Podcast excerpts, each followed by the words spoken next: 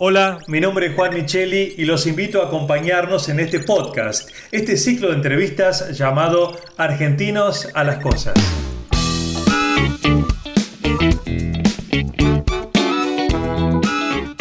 Argentinos a las Cosas es un espacio de reflexión para pensar los desafíos que enfrentamos como sociedad y así poder construir un país sustentable para todos en este siglo XXI. Esta es la propuesta de Argencom, la Asociación de Empresas Líderes de la Argentina del Conocimiento.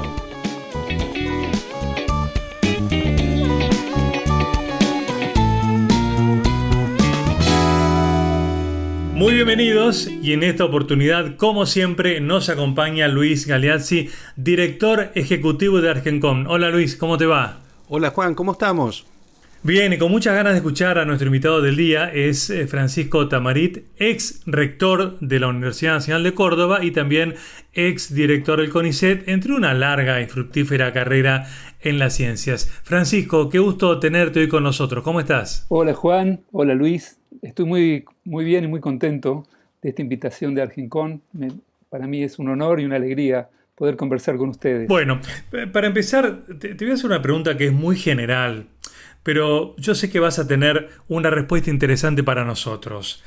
Em, la pregunta hacia dónde vamos puede abarcar muchos temas, pero con tu experiencia de décadas en las ciencias, ¿vos podés imaginarte cuando estás a lo mejor pensando en tu casa, en algún lugar, vos te podés imaginar el mundo que se viene en materia tecnológica o las formas de producción del futuro cercano? Es un desafío lo que nos planteas, es un desafío en el cual deberíamos estar pensando todos, haciendo prospectivas, sobre todo aquellos que salimos de una posición de desventaja, los países más periféricos.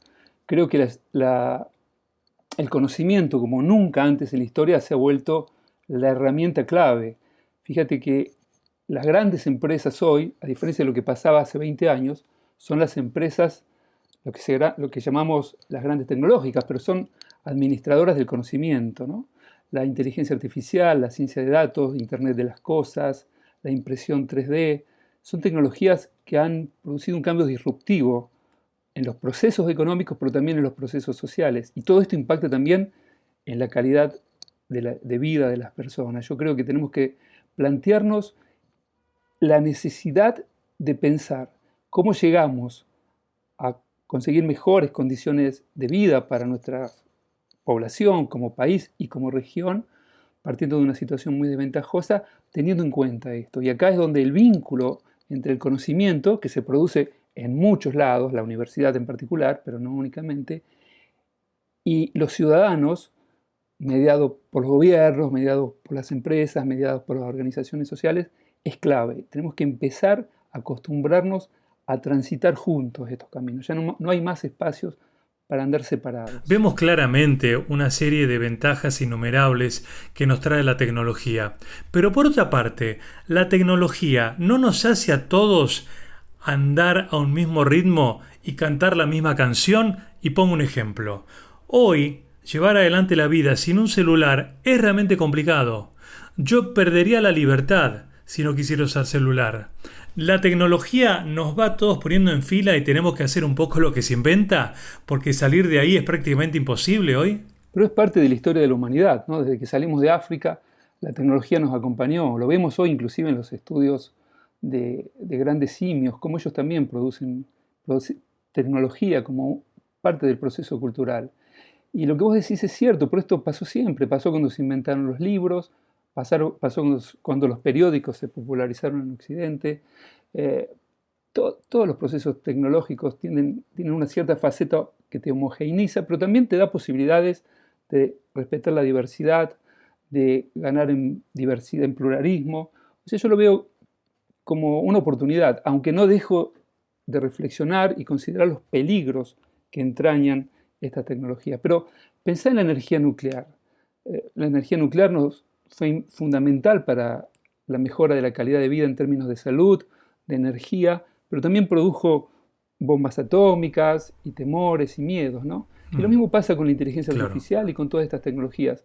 cabe en nosotros ser suficientemente inteligentes como para aplicarlas de la forma que no solamente nos sirva a nosotros, sino que sirva al conjunto. En definitiva, creo que en última creo que se trata de hacer de esto una herramienta también para la empatía y para la, la, colaboración. Ahora, es inevitable que alguno lo use para sacar rédito y capaz sea más exitoso que los solidarios. ¿no? Eso siempre pasa. Juan, eh, cuando hablamos con Pancho, tenemos que reconocer que estamos hablando con un físico formado en probablemente la escuela de física más significativa que tiene Argentina, que es ahí la Universidad de Córdoba.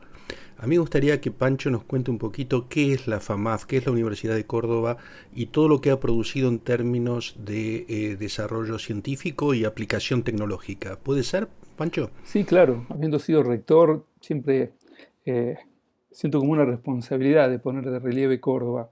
Ahora estamos discutiendo, las universidades de todo el mundo están preparando para un evento mundial en, Barcelona, la conferencia mundial, y Córdoba siempre es trascendente y relevante por su, diría, por, la manera que tiene de conducir estos procesos o ayudar en la conducción.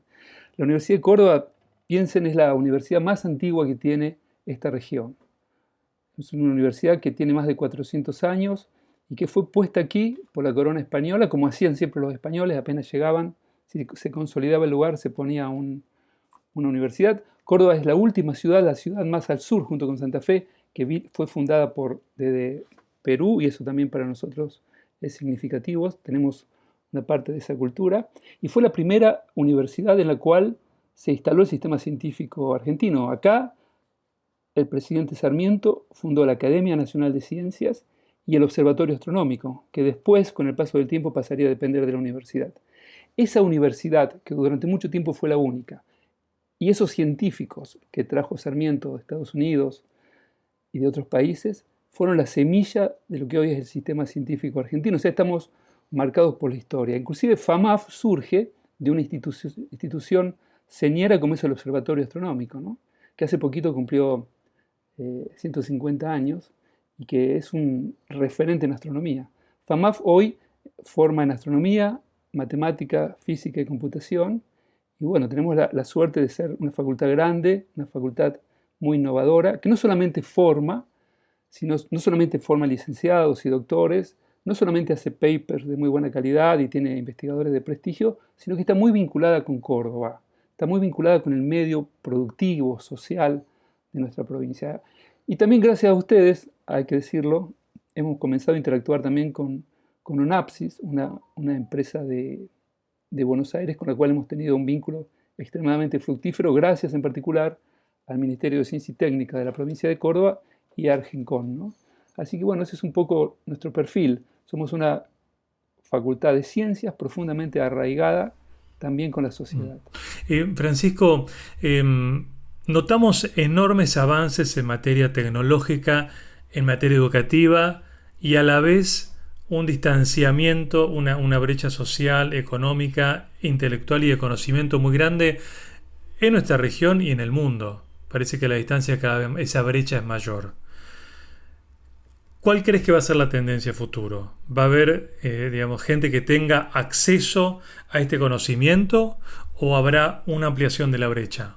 Los estudios, lo podés ver en el Banco Mundial, en la UNESCO, los estudios marcan una ampliación constante de la brecha, un mundo que se disputa un sentido unipolar versus una mirada multipolar. Yo pienso que nosotros no podemos estar ausentes de ese debate, que tenemos que ser parte.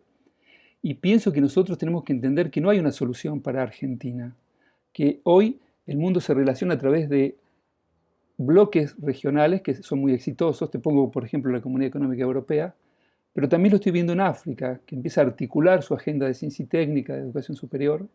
Y yo creo que nosotros tenemos que quebrar esta lógica de aislacionista que tenemos y empezar a entender que necesitamos conformar ese conglomerado de 480 habitantes que conforman las 32 naciones de América Latina y el Caribe para encontrar un lugarcito más adecuado en el cual disputar en el buen sentido una porción más justa de la distribución de riqueza.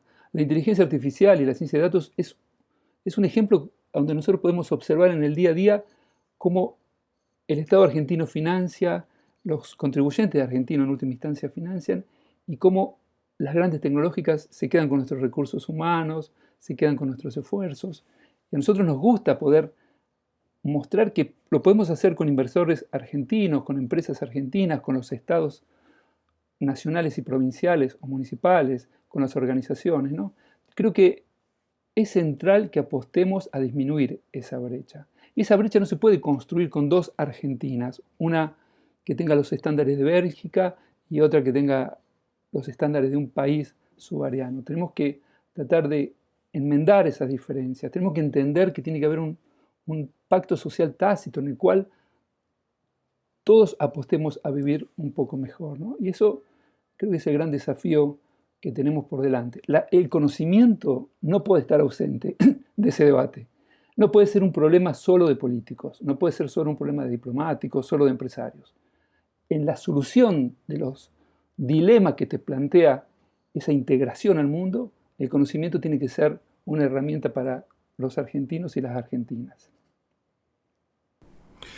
Eh, Pancho, el, conocimiento eh, es cada vez más global, ¿no es cierto? Es decir, fluye. los centros de, investigación están repartidos en todo el mundo eh, y nosotros de alguna forma somos un país, podemos decir, marginal.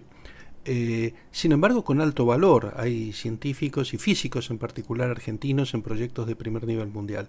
¿Cómo es la experiencia de desarrollar ciencia periféricamente?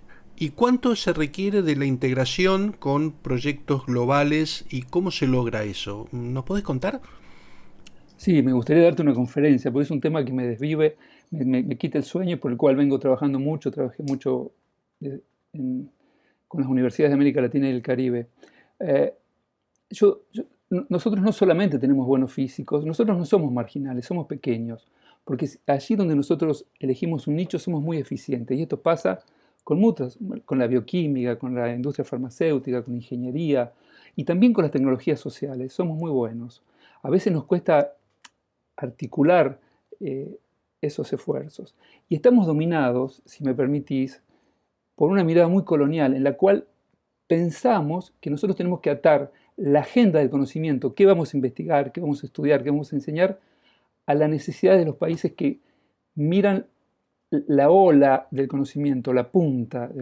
Y eso tenemos que aprender que esos países invierten principalmente en sus necesidades locales. Entonces, eh, el conocimiento es global, pero tiene una profunda pertinencia social, porque Alemania invierte en lo que necesita Alemania, Estados Unidos invierte en lo que necesita Estados Unidos, China invierte en lo que necesita China, y a nosotros nos hacen creer que nosotros tenemos que invertir en lo que nos dice que hagamos el que nos financia. Entonces, la cooperación norte-sur, como la llamamos nosotros, nos impide crecer. Por eso yo vengo planteando la necesidad de generar, así como tiene Europa, como tiene Asia, agencias de cooperación, o una o muchas, que nos permitan interactuar de una forma más justa con los países del norte. Entonces, salir de esta mirada subordinada en el cual nosotros nos presentamos a un subsidio que nos financia lo que otro necesita. Porque no solamente porque le resolvés el problema al otro, sino porque lo, financiás vos, vos pagás el sueldo, vos pagás los viajes. Entonces, yo pienso que comenzar por pensar en una agenda del conocimiento que replantee a todos los integrantes del sistema científico-tecnológico, que son muchos. A veces se mira el CONICET y las universidades, pero también está el INVAP, el INTI, el INTA, eh, el Instituto Antártico. Y eso es algo que nos cuesta. No es que no se esté haciendo, Luis, hay organismos, está el, el CICID que lo piensa, pero esa vinculación es tan idiosincrática, es tan difícil que nos cuesta, ¿no? Va a llevar, pero no hay que, no hay que ceder a ese, no, hay que entregarse y hay que seguir pensando cómo nos integramos entre nosotros para integrarnos mejor a ese mundo global. Em, eh, hace unos días eh, surgió una, una, noticia, Francisco, que me llamó mucho la atención en relación al, aprendizaje y al conocimiento, que dice que las nuevas generaciones, los chicos, ya no entienden la cursiva, que son digitales, que un pizarrón no lo leen si no está en imprenta y que se comunican eh, con, con celulares o con dispositivos en donde la cursiva deja de existir. ¿Qué pasa con esto y el conocimiento? ¿Hay una nueva, una nueva forma de educación también que se viene con estos cambios tecnológicos que afectan directamente nada menos que la escritura que marcó la prehistoria y la historia? Sí, claro. En particular vos sabés que la lengua es algo muy, al contrario de lo que pensamos, ¿no? que pensamos que es algo que tiene muchas reglas formales, es algo que, que, al mismo tiempo que tiene reglas, son reglas que cambian. ¿no? Pero es, verdad, lo, yo, pienso mucho en esto que vos decís. Hoy lo estaba escribiendo para los que van a ser mis alumnos. Eh, mira, nosotros tenemos que preparar a los jóvenes para encontrarse, para disputar, pero también para colaborar en este mundo tecnológico. Y quizá durante estos últimos siglos hemos hecho hincapié solamente en el razonamiento lógico, ese que te permite resolver una ecuación, que es muy valioso porque sobre eso e, eso que creó la modernidad, sobre eso se, monta la ciencia que nosotros tenemos hoy. Pero al mismo tiempo, la ciencia tuvo lo que nosotros llamamos el pensamiento algorítmico, el, tener un conocimiento práctico para resolver problemas, porque a la teoría hay que completarla con una praxis. Vos podés tener la mejor teoría en tu empresa, pero a la hora de plantear la solución vas a tener que tener un pensamiento algorítmico. Y esa forma de pensar está en nuestra mente. Nosotros somos sujetos que resolvemos los problemas algorítmicamente y nosotros no lo tenemos a esto presente.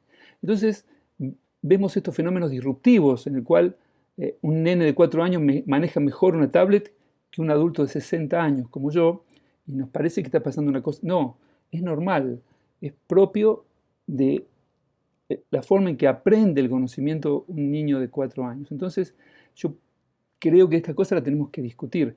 Eh, nosotros no incluimos en los procesos de formación de los chicos las tecnologías. ellos las aprenden solos. Hay un desfasaje entre lo que nosotros imaginamos que es lo que hay que enseñar y lo que enseñamos y lo que posiblemente ellos esperan que nosotros les enseñemos.